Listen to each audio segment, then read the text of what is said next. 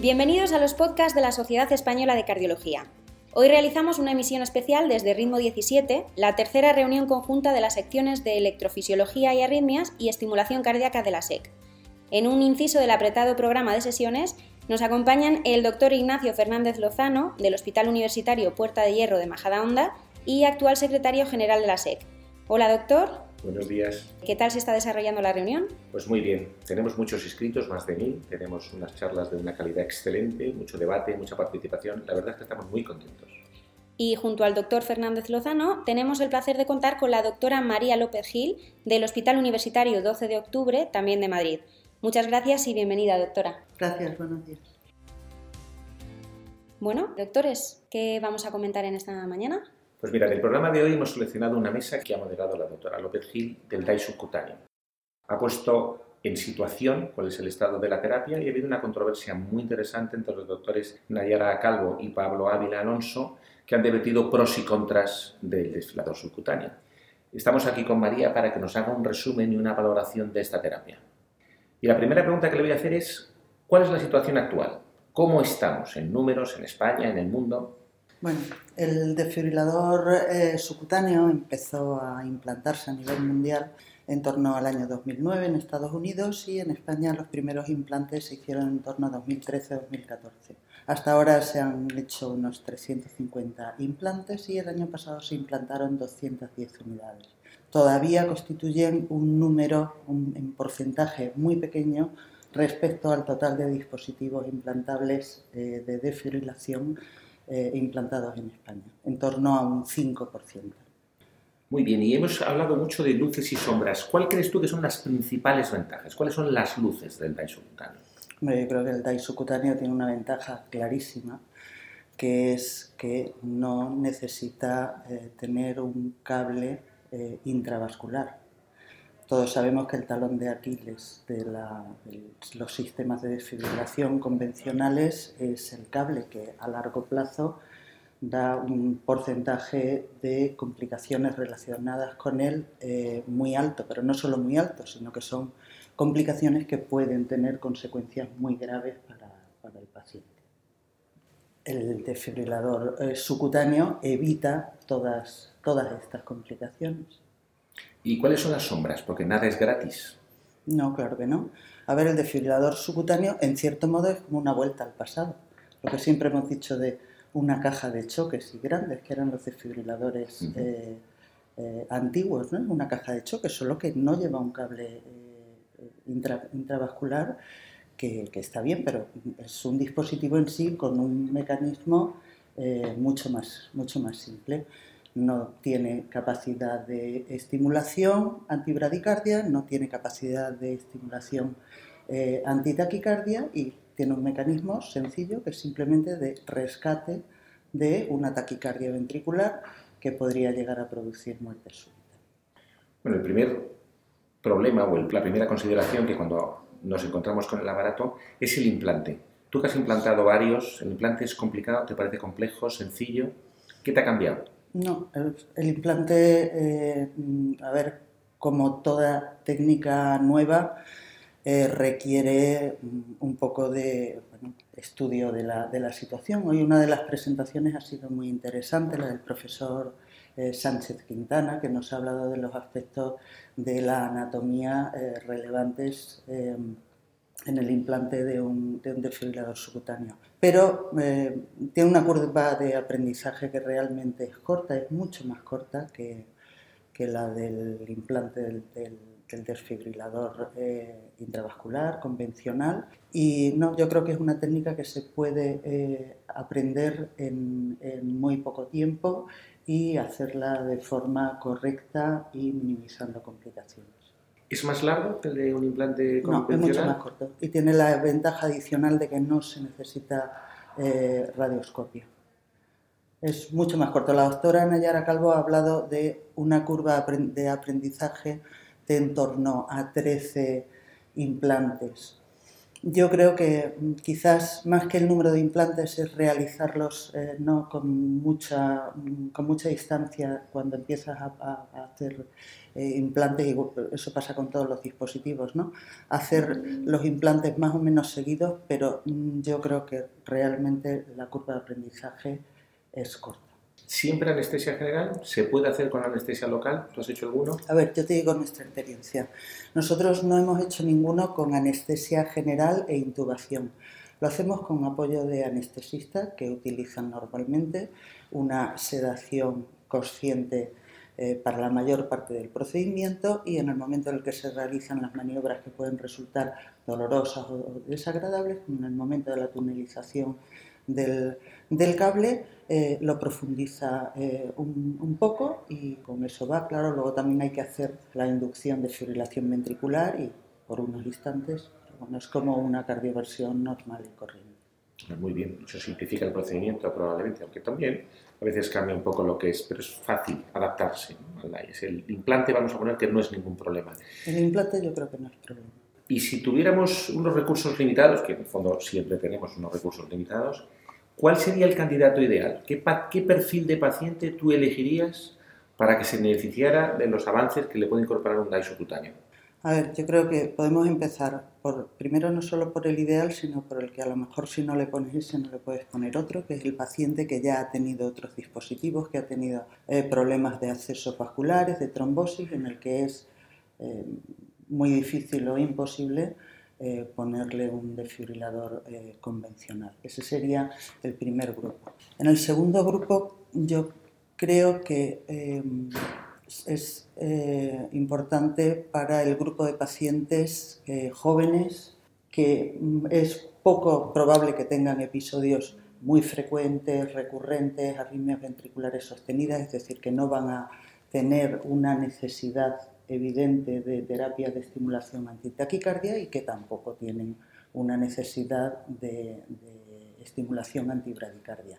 yo creo que ese grupo de pacientes jóvenes pues, con miocardiopatías hipertróficas, síndrome de QT largo, incluso Brugada, en algún caso síndrome de Brugada, incluso displasia si eh, el debut ha sido muerte súbita y no hay de, de inicio eh, eh, arritmias ventriculares eh, recurrentes, yo creo que es, una población que es muy susceptible de beneficiarse del, del subcutáneo. Fíjate, en todos esos que has dicho, me gustan todos, menos la displasia, a lo mejor me gusta menos. Fíjate, porque la displasia puede tener más taquicardias monomorfas, la displasia evoluciona, la displasia cambia el electro, puede cambiar la repolarización, puede tener más incidencia de choques espurios durante el seguimiento, aunque todo esto es especulativo. Entiendo, entiendo tus, tu objeción. Pero yo creo que hay casos y casos. Pongo el ejemplo de un paciente muy joven, recuperado de una fibrilación ventricular, que en el estudio, eh, por ejemplo, le hacen una resonancia y resulta que tiene una displasia, que es el primer síntoma que ha dado y no tiene arritmias ventriculares sostenidas.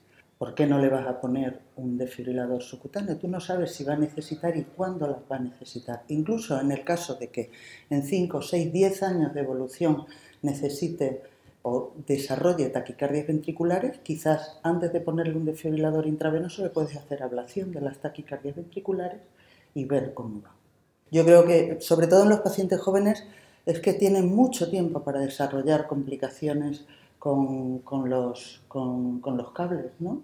Entonces, creo que es la población que más se puede beneficiar. Bueno, es un buen ejemplo. Y además has puesto un criterio que es el del criterio de evolución temporal, que me da pie a hacerte la siguiente pregunta y es que, claro, estamos al principio de esta terapia. El desfibrilador actual probablemente pues, dura poco, ah, probablemente es mm, grande y probablemente los próximos modelos que salgan al mercado se va a hacer superar fácilmente y probablemente la estimulación también. ¿no? Dentro de unos años probablemente estén combinados con, con marcapasos sin cables o otro tipo de dispositivo que nos, que nos permita soslayar esto. ¿Tú qué esperas de esta terapia en el futuro?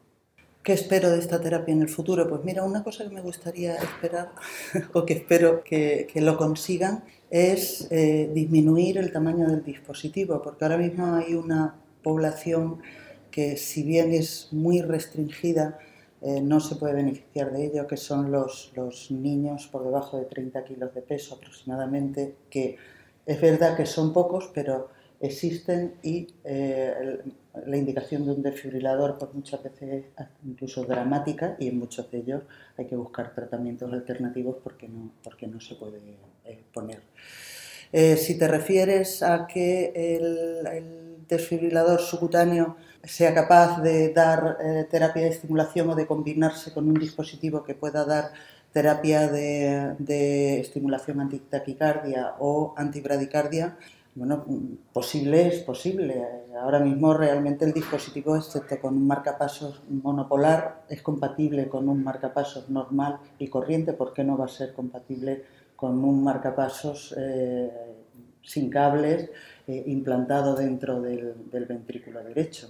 En cuanto a que sea capaz de transmitir eh, la terapia antitaquicardia, bueno, eso es una cosa ya que se me escapa a mí un poco de está un poco fuera de, mi alcance ¿no? de visión. Yo creo que probablemente lo veremos. ¿no? Si analizamos lo que ha hecho la industria en los últimos años, que ha hecho muchas cosas, probablemente veremos con cierta facilidad la combinación con un marcapasos y probablemente veremos también con relativa facilidad la combinación con un marcapasos con estimulación en ventrículo izquierdo y probablemente la resincronización incluso. ¿no? Fíjate que cuando se plantea eh, el hecho de, pues, por ejemplo, un paciente que dices, eh, es que igual necesita estimulación dentro de no sé, no sé cuánto tiempo. Le voy a poner eh, un marcapasos monocameral, si es fibrilación auricular o incluso bicameral.